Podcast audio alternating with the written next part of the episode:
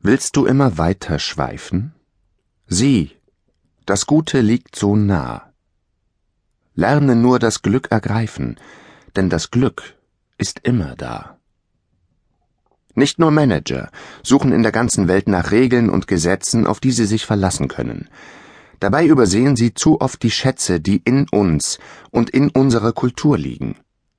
Aus diesem Grunde bin ich glücklich, dass endlich ein Buch erscheint, das uns zeigt, was die Welt im Innersten zusammenhält.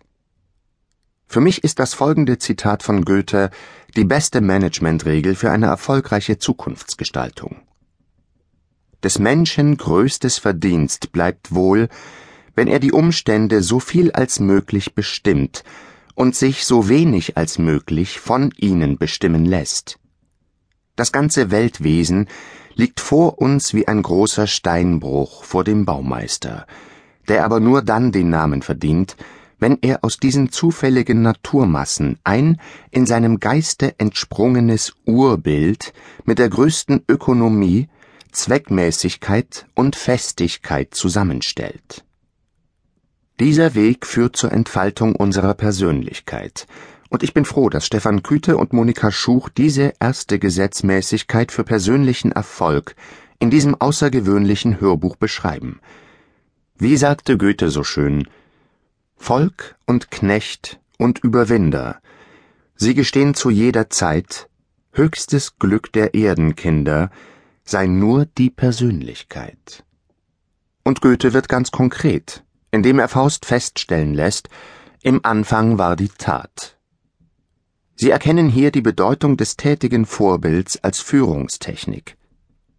Diese und viele andere Gedanken von Goethe haben mich inspiriert, das Wissen vom Menschen und seinen Möglichkeiten in meinen Seminaren immer wieder zu demonstrieren und zu lehren. So habe ich vielen Menschen den Rat gegeben, den Faust auswendig zu lernen, denn das hat eine gewaltige Wirkung nach innen und nach außen. Äußerst wertvoll für jeden Manager ist das Gespräch Goethes mit seinem engen Vertrauten, dem deutschen Dichter Johann Peter Eckermann, in dem Goethe feststellt, man lernt nur von einem Menschen, den man liebt. Der perfekte Rat zur Menschenführung. Aus diesen und vielen anderen Gründen bin ich sicher, dass dieses Hörbuch von Stefan Küte und Monika Schuch ein großer Erfolg wird. Es sollte immer zur Hand sein, um darin zu hören und zu studieren. Dieses Buch wird Sie stets aufs Neue inspirieren und zu den wertvollsten Büchern in Ihrem Leben werden. Einleitung In vielen Chefetagen liegen die Nerven blank. Die weltweite Finanz- und Wirtschaftskrise der Jahre 2008 und 2009 macht vielen Führungskräften im persönlichen Arbeitsumfeld und auch im Privatleben schwer zu schaffen. Zu wenig Schlaf, ungesunde Ernährung, kaum Zeit für die Familie. Vier von fünf Führungskräften sagen, dass sich ihr beruflicher Leistungsdruck seit Ausbruch der Krise erhöht hat. Jeder zweite muss deutlich härter arbeiten. Der eine oder andere mag sich in dieser Situation öfter als gewöhnlich die ganz persönliche Sinnfrage stellen. Es geht konkret darum, wie jeder Einzelne mit dieser Krise umgeht, wie er sich beruflich positioniert, welche Ziele er sich setzt, wie er sich organisiert wie er sich motiviert, wie er seine Werte neu justiert, kurz, wie er wieder eine gesunde Balance in sein Leben bringt.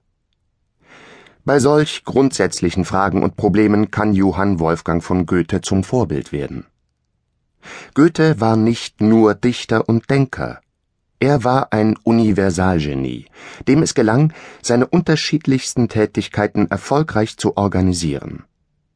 Der große Dichterfürst war nebenbei auch noch Naturwissenschaftler, Theaterleiter, Maler, Politiker und vielsprachig obendrein. Und Goethe war in seinem langen Leben stets auch Manager. Souverän und zielstrebig verfolgte er seine Karriere und wurde in die höchsten Beratungs- und Verwaltungsgremien seines Herzogs Karl August berufen. Am Weimarer Hof war er Kammerpräsident, Finanzminister, leitete diverse Kommissionen und war von früh bis spät eingespannt. Obwohl beruflich stark gefordert, war er trotzdem in hohem Maße schöpferisch tätig